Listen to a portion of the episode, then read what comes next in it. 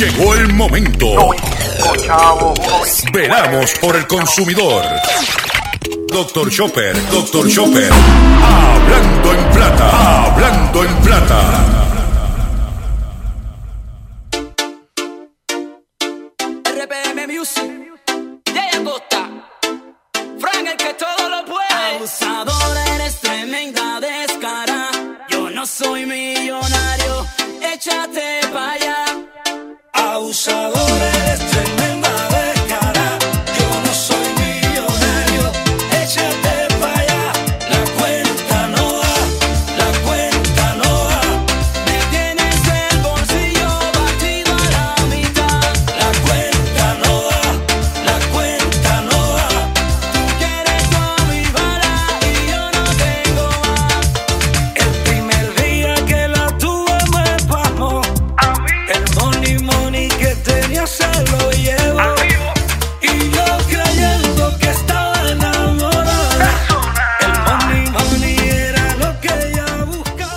Saludos a todos, bienvenidos a una edición más de tu programa, de mi programa, de nuestro programa Hablando en Plata. Hoy es miércoles 11 de diciembre del año 2019 y este programa se transmite por el 1530M de Utubado, por el 610 AM y el 94.3 FM Patillas, Guayama, por el 1470M y el 106.3 FM Orocovis y todo el área central y norte del país. Por el 1480M Fajardo, San Juan, Vieques, Culebra, and the US and British Virgin Islands. Por WIAC 740M San Juan, la original. Y por WYC 930M Cabo Rojo, Mayagüez. Además de poderme sintonizar a través de las poderosas ondas radiales que poseen dichas estaciones, también me puede sintonizar a través de sus respectivas plataformas digitales. Aquellas estaciones que poseen sus aplicaciones para su teléfono Android o iPhone y aquellas que tienen sus servicios de streaming a través de sus páginas de internet o redes sociales.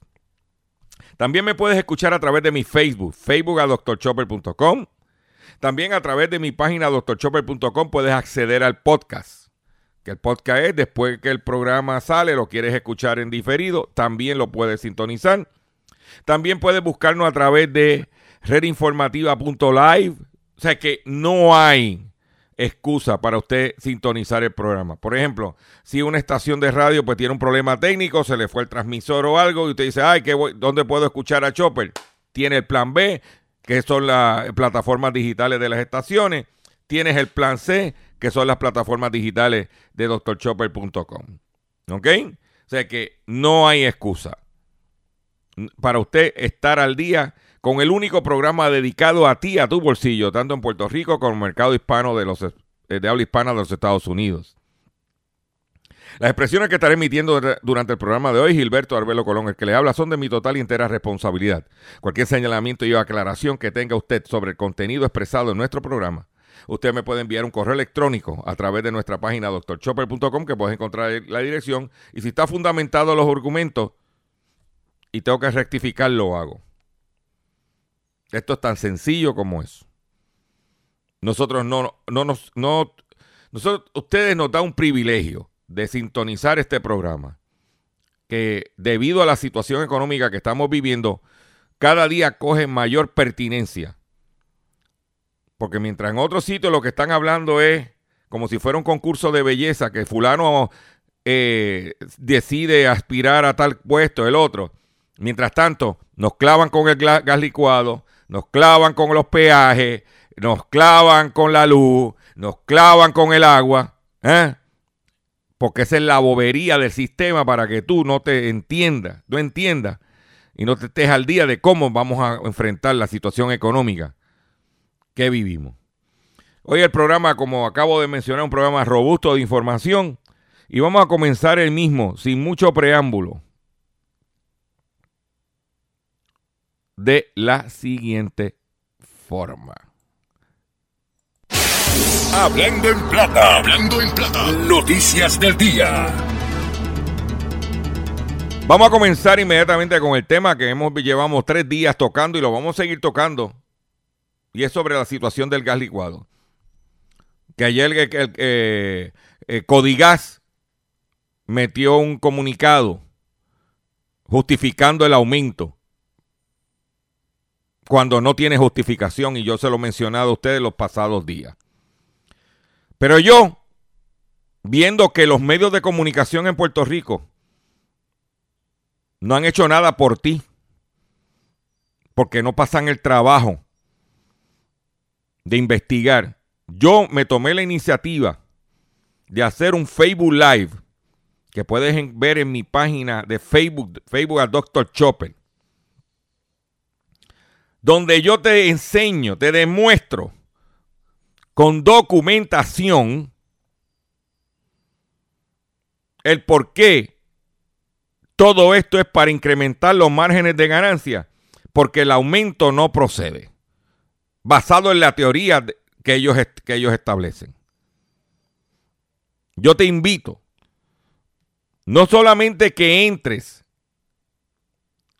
y veas ese Facebook Live que hice ayer y que ha corrido, está corriendo por las redes sociales, pero mira, una forma dramática. Hasta yo me sorprendí. Usted lo, lo vea y lo comparta. La única forma que tenemos nosotros los consumidores de dejarnos sentir a través de las redes sociales porque esperando que los medios tradicionales te defiendan, medios corporativos, no tradicionales, corporativos, te defiendan, y los políticos, porque usted no ha ido ningún político poniéndose el aumento del gas licuado. Ninguno. A ninguno. Lo invito, visite mi página de Facebook, vea este, hicimos ese Facebook Live para que usted, para que conste. Pues yo no me escondo. ¿Ok? Vamos ahora a otras informaciones que tenemos.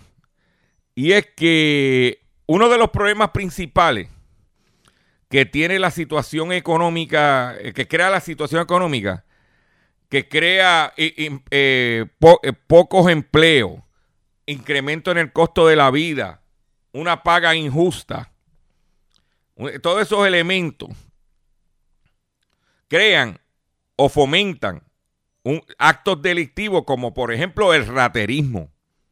Y usted puede ver los periódicos, fulana robándose dos pailas de pintura. Que robarse dos pailas de pintura, eso pesa. Otra, buscada apropiación ilegal tienda en Calle a una dama que se robó 1.210 dólares con 25 centavos de la tienda Burlington en Calle. La de la, eh, esta dama que se llama Ruth M. Aquino, de 29 años, residente en Bayamón, Llegó a la tienda de Home Depot de Atillo, presuntamente se apropió de dos pailas de pintura y un sistema de Wi-Fi, todo valorado en 657 pesos.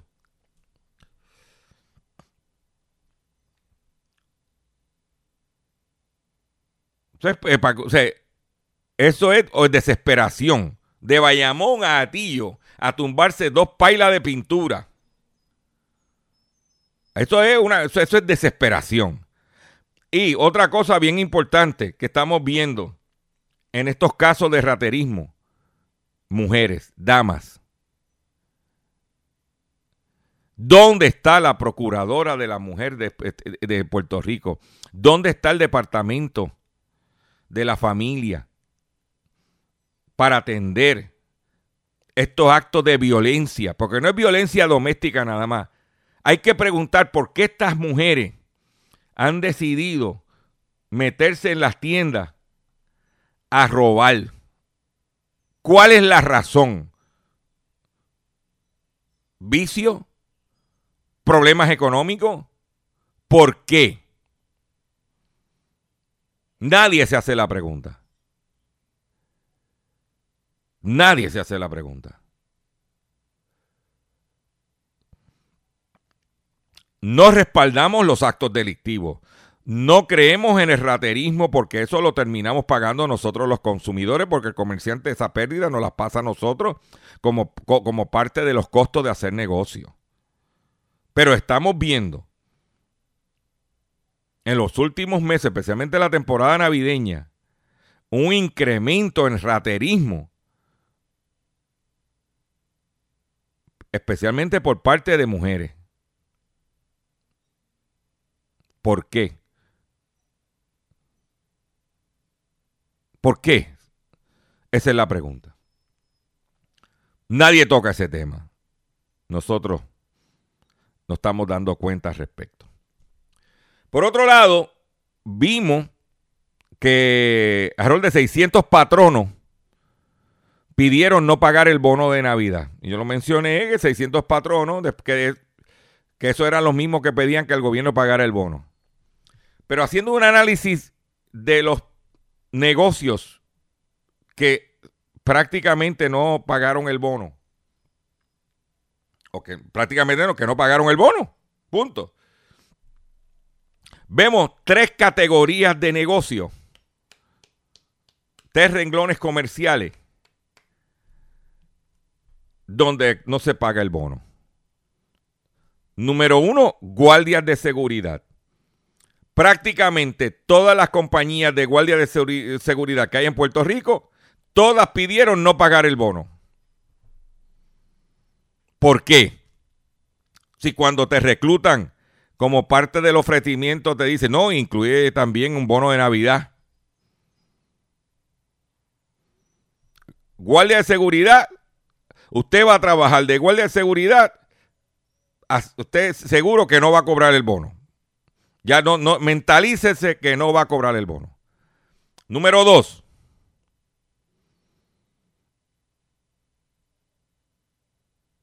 Colegios privados. Católicos, evangélicos, laicos, lo que sea. Prácticamente la lista de colegios privados que los maestros, tradicionalmente, los maestros que trabajan en colegios privados ganan menos de los que trabajan en la escuela pública. Sabemos que hay menos niños, sabemos que hay una situación de migración, pero si usted sabe que un colegio privado, las probabilidades de cobrar el bono son ínfimas, según lo publicado por el Departamento del Trabajo. Y tercero, ah, y esto del bono en los colegios, yo antes de matricular un muchacho a un colegio, chequeo la lista de patronos que pagan el bono. Porque un, un patrono que no le paga el bono, ese maestro no va a estar contento. Esa escuela parece que tiene problemas económicos porque para fundamentar no pagar el bono tiene que justificarlo de que no tiene, que tiene problemas económicos. Y no voy a arriesgar a poner a mi muchacho en un colegio que pudiera desaparecer porque tiene problemas económicos. Eso es lo que dice la gente que no pagan el bono. Porque esos 600 patronos que no pagaron el bono tienen problemas económicos porque para poder... Eh, eh, esa es la, eh, la variable. Y tercer renglón, restaurantes de todo tipo no solamente restaurantes independientes, tenemos arcos dorados, cadenas como eh, franquiciarios de Subway, tenemos eh, de todo. Yo leí los restaurantes y yo, yo no salgo mucho a comer afuera, pero cuando vi la lista yo dije, en este no voy, en este no voy, en este no voy, en este no voy, porque si tienen problemas económicos, ¿quién me garantiza que me van a dar la mejor calidad de comida, el mejor servicio por lo que estoy pagando? Esta es la realidad. Ninguno de los negocios de restaurantes que pagó bono no los auspicio. Porque lo que está diciendo es que el, restaurante tiene problemas económicos. Y empiezan, ¿y qué pasa? Empiezan a tajuriar con la calidad también. Esa es mi opinión. Usted decide hacer lo que le dé la gana. Recuerde que este este programa tiene un problema grandísimo que se transmite por una estacioncita, como le dicen por ahí, Trilili. Eso es lo que dice la competencia nuestra, Trilili. Y por otro lado, que mi programa lo que lo oyen son Four Cats. Pero cuatro gatos siguen pariendo muchos gatos. Por otro lado, perdón, me ahogué. El departamento de Agricultura, el Departamento de Trabajo redefine la canasta básica alimentaria. Dice que luego de 10 años de, se procedió a trabajar en la revisión de la canasta básica.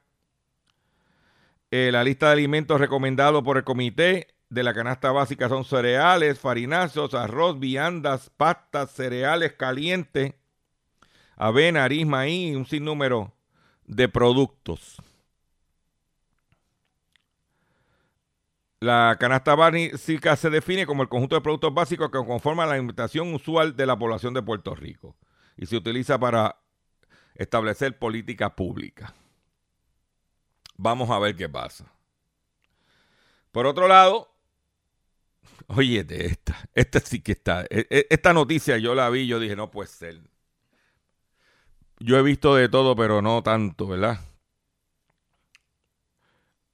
La mayor parte de los productos que se consumen en el territorio de los Estados Unidos vienen de China.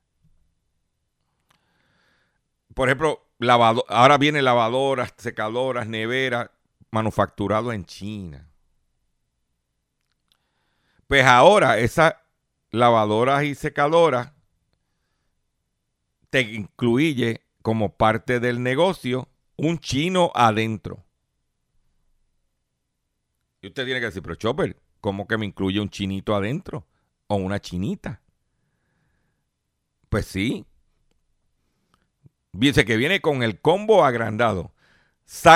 Secadora marca Haier, para poner un ejemplo, y te incluye un chino adentro. Por tanto, pues hayan 11 chinos ocultos escondidos en electrodomésticos para entrar en los Estados Unidos. Un conductor del camión de mudanza que viajaba desde México con las personas fue detenido por las autoridades fronterizas estadounidenses bajo la sospecha de contrabando humano. El Servicio de Control de Inmigración y Aduana de los Estados Unidos, ICE por sus siglas en inglés, descubrió 11 ciudadanos chinos escondidos dentro de lavadora, dentro de secadora. Dios mío. ¿Ah?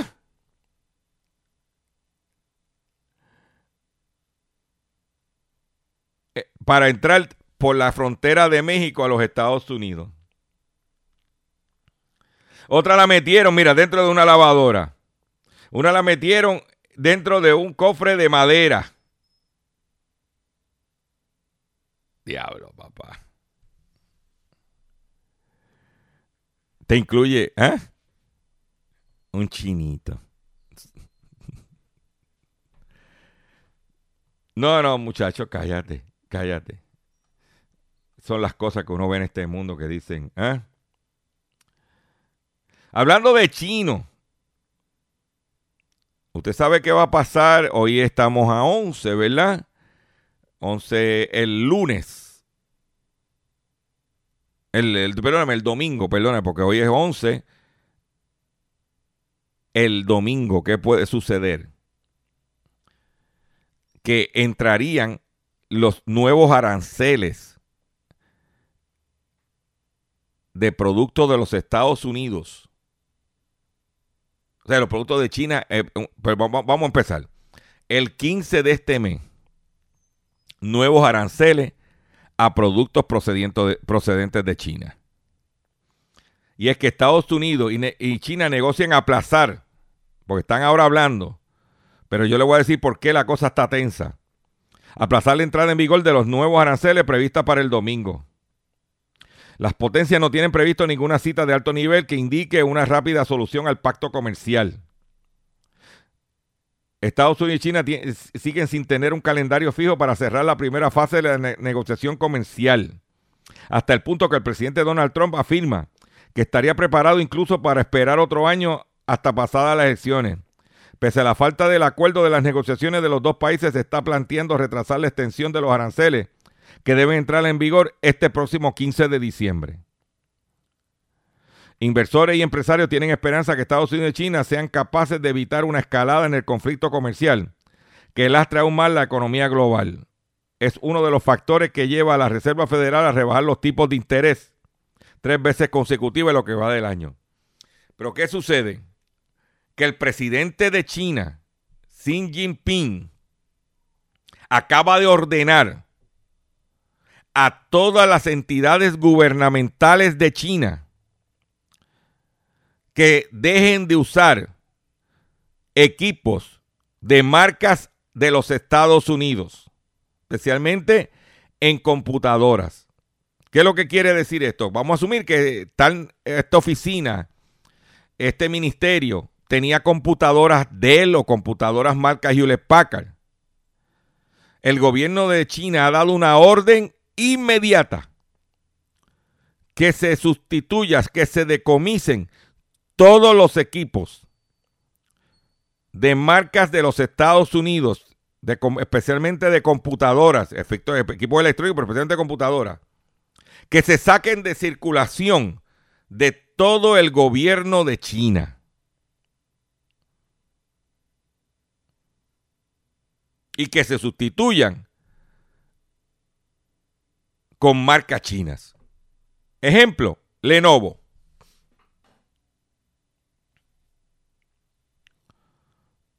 Eso representa una estocada a Hewlett Packard, una estocada a Dell, que son las dos principales empresas, a también a Apple, aunque la más que se usa comercialmente son las plataformas Windows. O sea que por eso es que está difícil que se llegue a un acuerdo por la medida que acaba de tomar China en contra de los equipos electrónicos en su país, en su gobierno.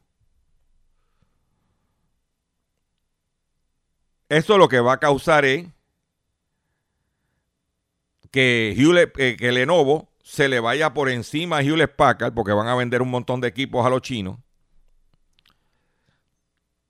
Que las acciones de Dell y de Hewlett Packard bajen. A ver qué pasa. Muchos de esos equipos, si no prácticamente todos, se manufacturan en China. O sea, Dell y Hewlett Packard, aunque son marcas de los Estados Unidos, su manufactura es en China. En, en, en la gran mayor parte de las ocasiones. Pero con todo y eso, ellos deciden, el gobierno chino, sacar a esos productos de su gobierno. Y allí tú sabes que son muchos chinos. Por otro lado, Brasil exporta café a ritmo récord en el 2019, pese a la caída en noviembre. Brasil, el principal productor y abastecedor de café del mundo, exportó entre enero y noviembre 37,7 millones de sacos del grano, lo que supone ya un nuevo récord anual al superar los embarques del 2015, que fueron 37,02 millones, perdóname, a pesar de la caída registrada en el mes pasado. El volumen de café brasileño exportado en los 11 primeros meses de 2019 creció un 18,4% con relación al mismo periodo del 2018 y equivale además el mejor resultado de los últimos cinco años. Según informó este martes por el Consejo, eh, este martes por el Consejo de Exportaciones de Café de Brasil. Los ingresos entre enero y noviembre aumentaron un 2% frente a los mismos meses del 2018 y que alcanzaron 4.700 millones de dólares. Pero escuchen bien esto para que usted vea dónde está la, situación. En dólares, aunque en unidades crecieron un 18,4%, en dólares solamente crecieron un 2%, lo que significa que la devaluación del real ha hecho que los precios bajen, porque se supone que para hacer algo equilibrado, si yo aumenté en unidades 18.4%, por lo menos en ingresos debía haber aumentado un 18.4 o cercano a, pero no un 2% versus 18. O sea, son y por eso es que el precio del café en Puerto Rico tiene que bajar. Vamos a hacer un, un breve receso. Y cuando venga, vengo con el pescadito y mucho más en el único programa dedicado a ti, a tu bolsillo. Hablando en Plata. RPM Music, Jay Acosta, Frank el que todo lo puede. Abusador, eres tremenda descara. Yo no soy millonario, échate pa' allá. Abusador, eres tremenda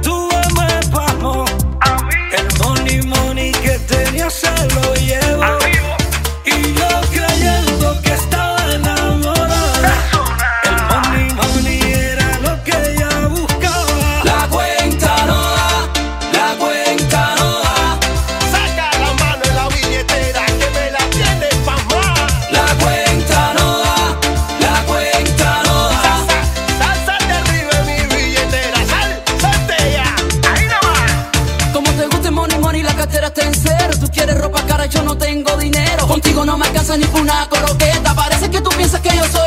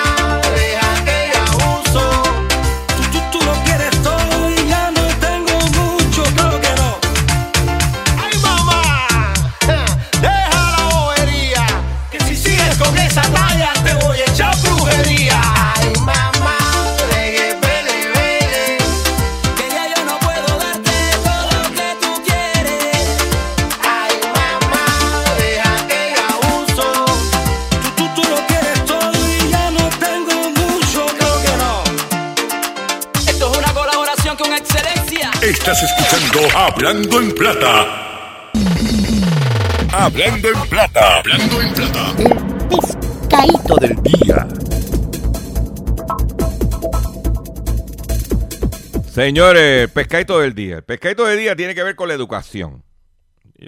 Y, voy a hacer un, un preámbulo antes de tirar la noticia.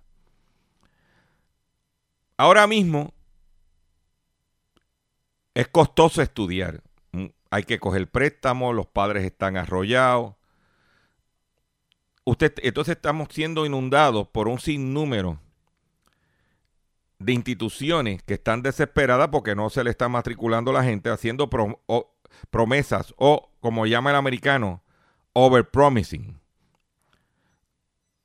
Prom- promesas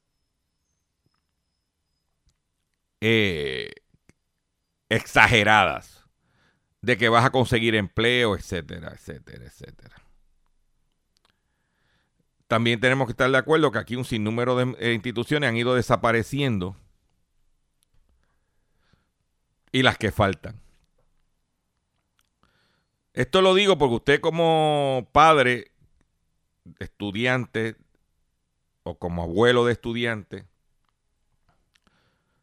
debe de abrirle los ojos a ese muchacho en la decisión que va a tomar. Si va a estudiar y qué va a estudiar y dónde va a estudiar. ¿Ok?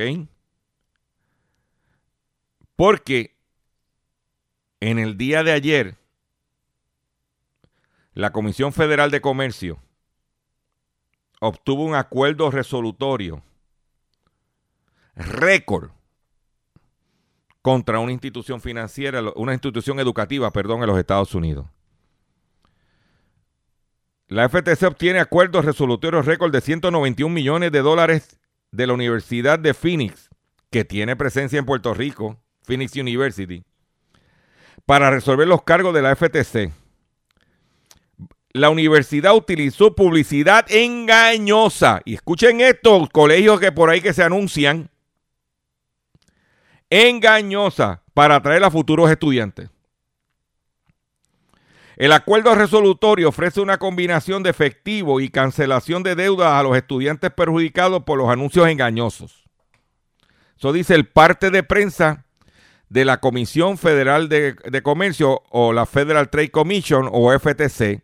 Usted puede buscar este artículo en la página de la Federal Trade Commission, ftc.gov. Esto no es invento, esto no es sacado de la manga production. Esto es lo que acaba de determinar ayer la Federal Trade Commission contra la Universidad de Phoenix, que tiene presencia en Puerto Rico, que creo que está en San Patricio, un edificio en San, en- en San Patricio está, están ellos. La Universidad de Phoenix y su empresa matriz Apollo Education Group. La Universidad de Phoenix y, su, la empresa matriz Apollo Education Group. que Apollo Education Group es una empresa privada. Cuidado con las entidades educativas privadas. Ojo, no es que las, eh, eh, eh, las que son, es, ¿cómo se llama? No privadas, sin fines de lucro, no se proteja uno también de ella, porque a la hora de la verdad el palo te lo dan o privada o sin fines de lucro. Acordaron un monto récord de 191 millones de dólares para resolver los cargos de, de la Comisión Federal de Comercio, debido a que utilizan anuncios engañosos que falsamente promocionaban relaciones y oportunidades de trabajo con compañías como ATT, Yahoo, Microsoft, Twitter y la Cruz Roja Americana. Eh, ellos en su campaña te decían, eh, si tú, al tú matricularte y estudiar con Phoenix University, usted va a poder trabajar en ATT, en Yahoo, en Microsoft, en Twitter y en la Cruz Roja. Según un acuerdo resolutorio cual fue aprobado unánimemente por la comisión, la Universidad de Phoenix pagará 50 millones de dólares en efectivo. Y esta es la parte más importante, porque son 191 millones. Si van a dar 50 en efectivo, ¿cómo van a?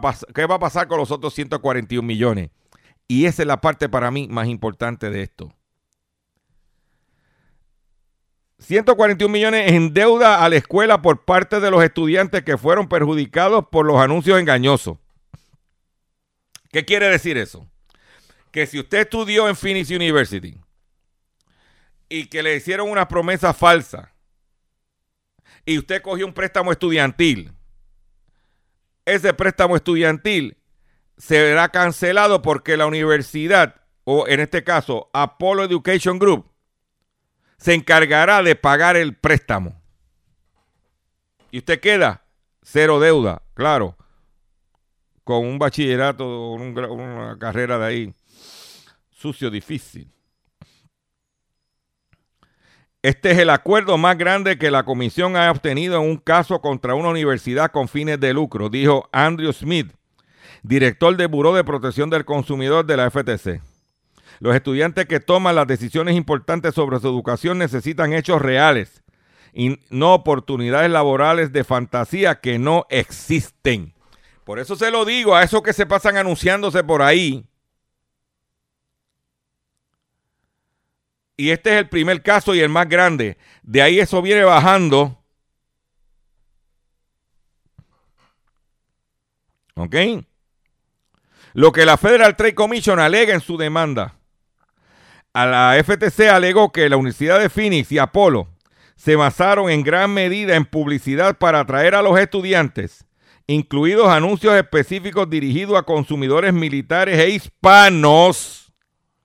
Los anuncios de las compañías mostraban a empleadores como Microsoft, Twitter, Adobe, Yahoo, dando la falsa impresión de que la Universidad de Phoenix trabajaba con esas compañías para crear oportunidades de trabajo para sus estudiantes y adaptaban sus planes de estudio para dichos trabajos. Escuchen ese, que este, ahí este es el pescado. Lo primero que te traje los elementos, pero este verdaderamente es el pescado. En realidad, estas compañías nunca se asociaron con la Universidad de Phoenix para brindar oportunidades de trabajo especiales para los estudiantes de la universidad, ni para desarrollar un plan de estudio. En cambio, University of Phoenix y Apollo seleccionaron esas compañías para sus anuncios como parte de una estrategia de mercadeo, de marketing, para impulsar el posible interés de los estudiantes, según alega la FTC. De momento tuve un anuncio y te decía, oye, mira, eh, si tú estudias aquí, puedes vas a trabajar en Microsoft, vas a trabajar en Yahoo, vas a trabajar en Twitter, vas a trabajar en Adobe. Y tú dices, oh, pues ahí es que toca estar ahí porque solo ahí es donde están los chavos. Ese era el pescado, el esquema. Además de promocionar falsamente las relaciones con esas compañías, los demandantes también tergiversaron que compañías como Adobe, Avis, AT&T, MGM, Newell Robertman trabajaban con la Universidad Phoenix para desarrollar sus cursos según la querella de la FTC.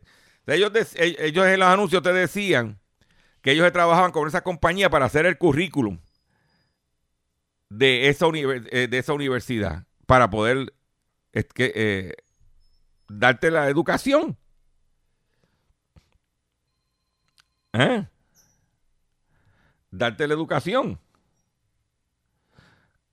Esa es la que hay. La queja además alega que la publicidad engañosa y los materiales de marketing de la universidad estaban dirigidos a miembros del servicio militar activo, veteranos, cónyuges de militares, y que la compañía ha sido el mayor receptor de beneficios del GI Bill desde inicio del programa.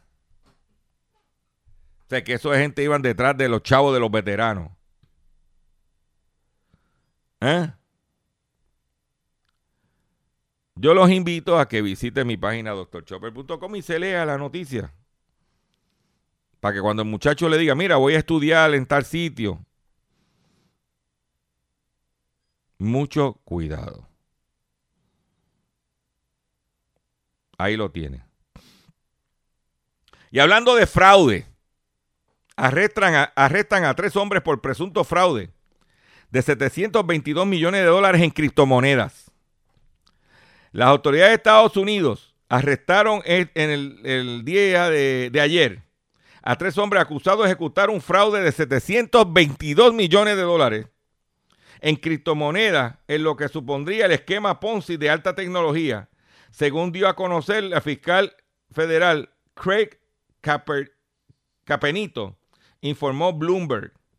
Al decir los fiscales, los sospechosos operaban desde 2014 el portal BitClub Network, que pedía dinero a inversores a cambio de acciones a un supuesto grupo de minería de bitcoins y otras monedas, ofreciendo recompensiones por reclutar nuevos inversores.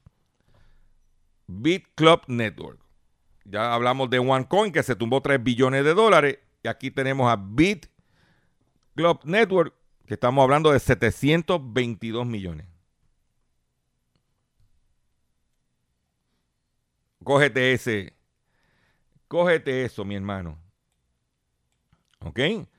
Por otro lado, atención consumidor, si el banco te está amenazando con reposeer su auto o casa por atraso en el pago, si los acreedores no paran de llamarlo o lo han demandado por cobro de dinero, si al pagar sus deudas mensuales apenas le sobra dinero para sobrevivir, debe entonces conocer la protección de la Ley Federal de Quiebras. Oriéntese, sí señor, oriéntese sobre su derecho a un nuevo comienzo financiero. Proteja su casa, auto y salario de reposiciones y embargo. No permitas que los acreedores tomen ventaja sobre usted. El bufete García Franco y Asociado es una agencia de alivio de deuda que está disponible para orientarle gratuitamente sobre la protección de la ley federal de quiebra.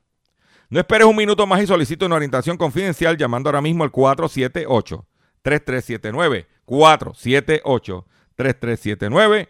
478-3379. De seguro hoy cuando llegues a tu casa, la comida estará lista.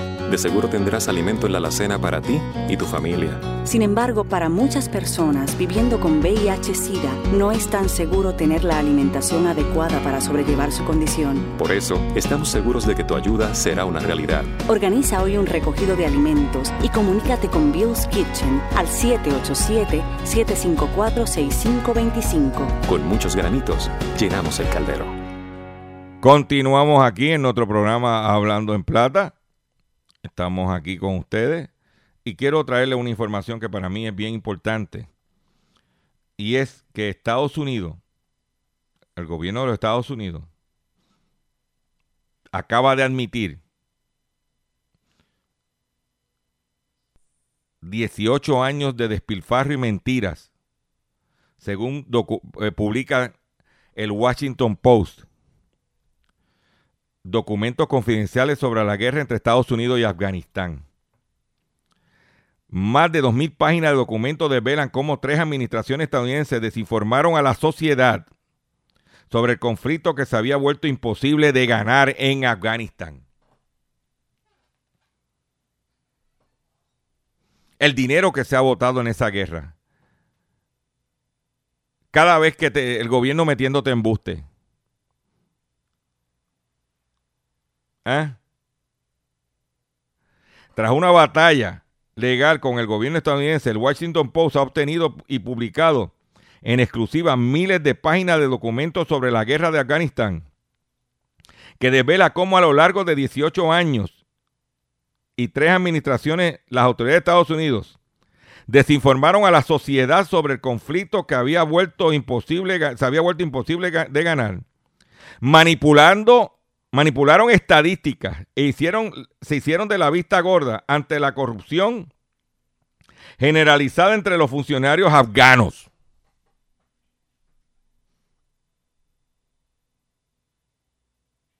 Es increíble que mientras a nosotros nos están dando puños y bofetadas porque nos buscamos por corruptos que somos como país, y que los americanos se, se lo sabían y se habían hecho de la vista larga hasta que llegó Trump.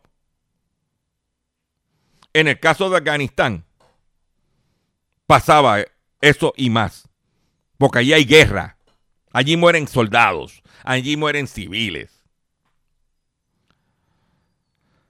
Los documentos son el resultado del proyecto federal Lecciones Aprendidas del Inspector General Especial para la Reconstrucción de Afganistán, destinado a examinar las fallas en el conflicto armado más largo de la historia de los Estados Unidos.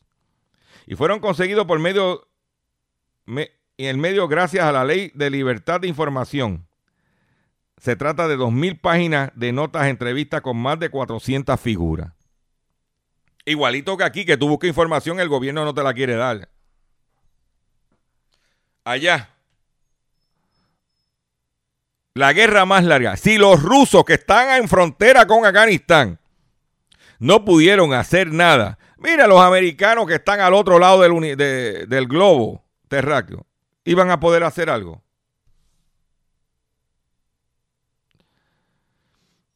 Cada dato fue alterado. Estas revelaciones contradicen las declaraciones públicas de presidentes, comandantes militares y diplomáticos de Estados Unidos, que aseguraron año tras año a los estadounidenses que estaban avanzando y que valía la pena seguir luchando en Afganistán. En este sentido, varios de los entrevistados afirmaron que tanto el cuartel general militar en Kabul como en la Casa Blanca era común distorsionar las estadísticas para hacer parecer que Washington estaba ganando la guerra cuando ese no era el caso.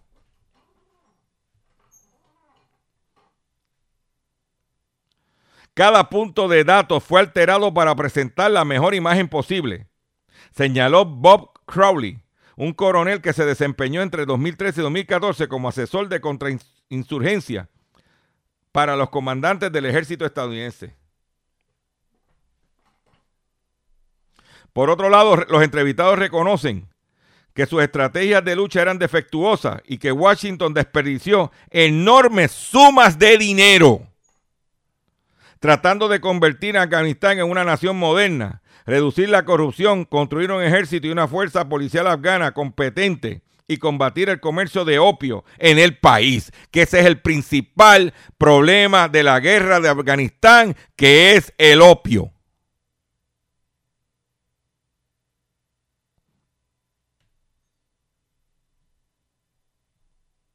Esa es la realidad.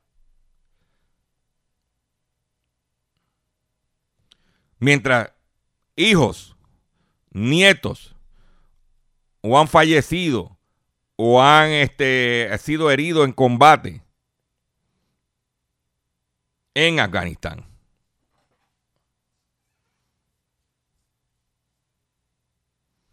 Y le importa tres, por no decir la palabra por la FCC,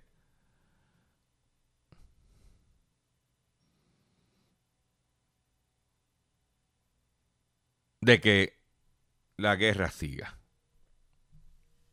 Y se los está comiendo. Botando dinero.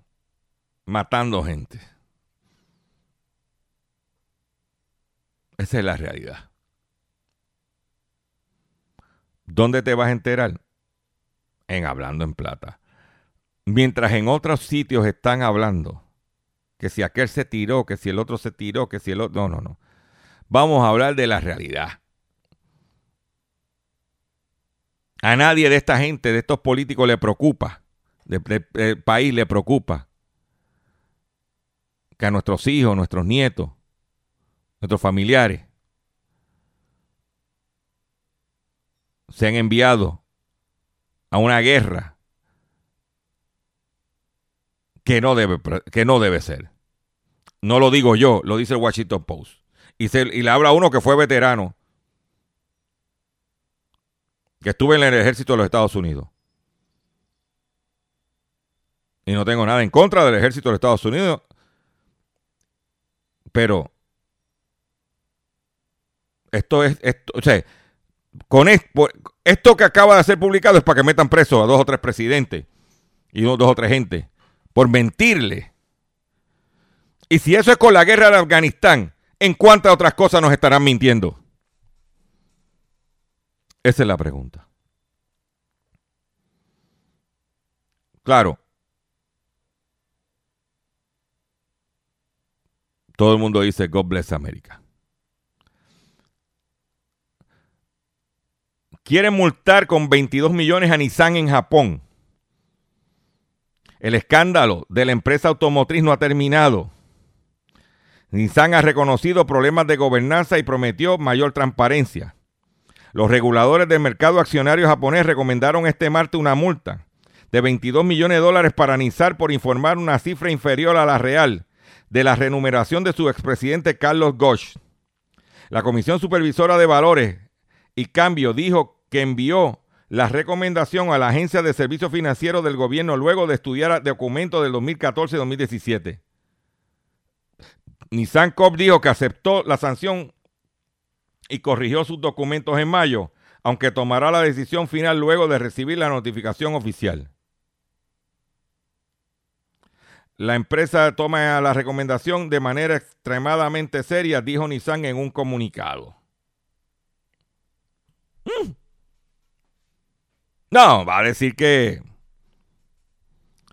Por otro lado, usted sabe que aquí en Puerto Rico tenemos un problema de la basura, tenemos un problema de reciclaje. Y hemos dicho que en vez de pasar, ponerle el peso a los consumidores y ponerle el peso a los municipios, vamos a ponerle el peso a los que nos venden los productos. Y en California,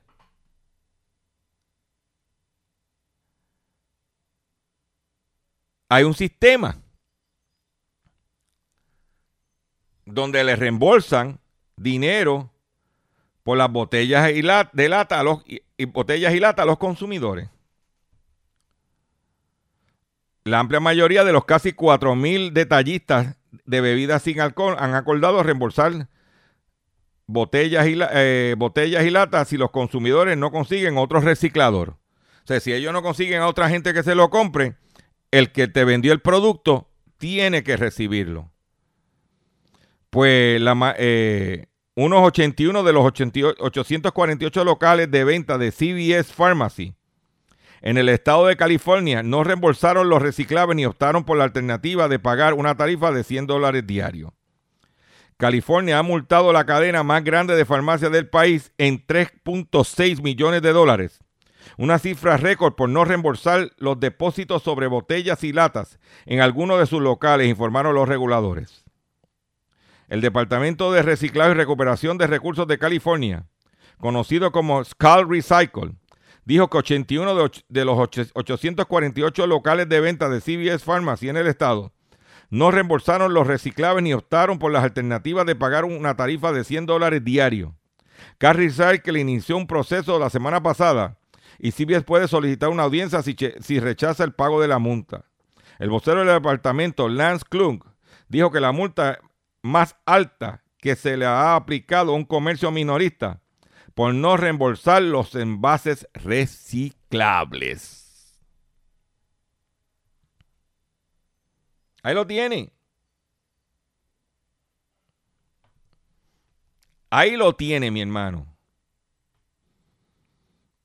¿Dónde te vas a enterar? En Hablando en Plata. ¿Eh? Por otro lado, continúa la situación del petróleo. ¿Y qué pasó ayer? Según el portal oilprice.com, oilprice.com, el incremento, dramático incremento en los inventarios de petróleo amenazan con la subida de precio que quieren los países de la OPEP.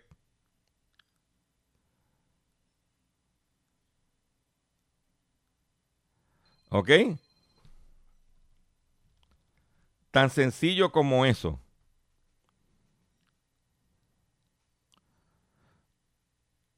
O sea que ha habido un incremento en los inventarios eh, de la del petróleo. ¿Eh? Para que usted mire, vaya enjoyando. Por otro lado, como está escocotado el, los precios del gas natural, como está escocotado los precios del gas natural, los, países, los 11 principales países exportadores de gas natural quieren crear algo parecido a la OPEP. Quieren crear algo parecido a la OPEP. ¿Por qué? Porque el precio del gas natural está debido a que los abastos del gas natural están creciendo más rápido que la demanda y que las amenazas de que va a haber sobreinventario de gas natural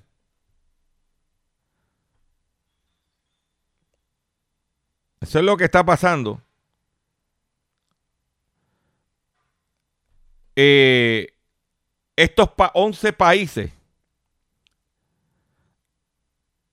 quieren crear tipo PEP, como los PEP, pero del gas natural. Para poder evitar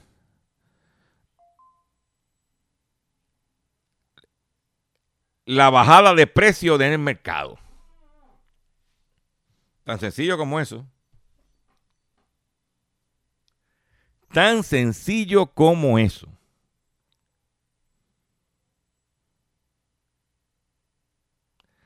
A eso hay que añadirle que han habido descubrimientos de nuevos yacimientos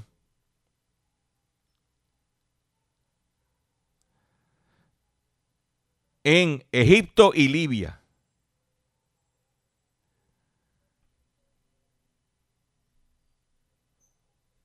Ahí lo tiene. Eso salió publicado en una, valga la redundancia, una publicación especial que se llama oilprice.com. The number one source of oil and energy news. Por ejemplo, en este momento, el mercado esta mañana abrió en 59 dólares con 6 centavos en el precio. Dije 11, son 10. Los top natural gas exporters, los top 10 natural gas exporters. Los 10 países principales exportadores de gas natural. ¿Ok? ¿Dónde te vas a enterar? En Hablando en Plata. Me despido de ustedes por el día de hoy. Les invito a que visite mi página doctorchopper.com, que se registre. Cuando usted entra a mi página, mano derecha, regístrate. Solamente vas a poner, entra ahí, pones una dirección de correo electrónico, pones una contraseña. Yo no te voy a pedir número de teléfono, no, no, solamente un email y una contraseña. Regístrate, por favor. Necesito fuerza para poder enfrentar estos momentos difíciles.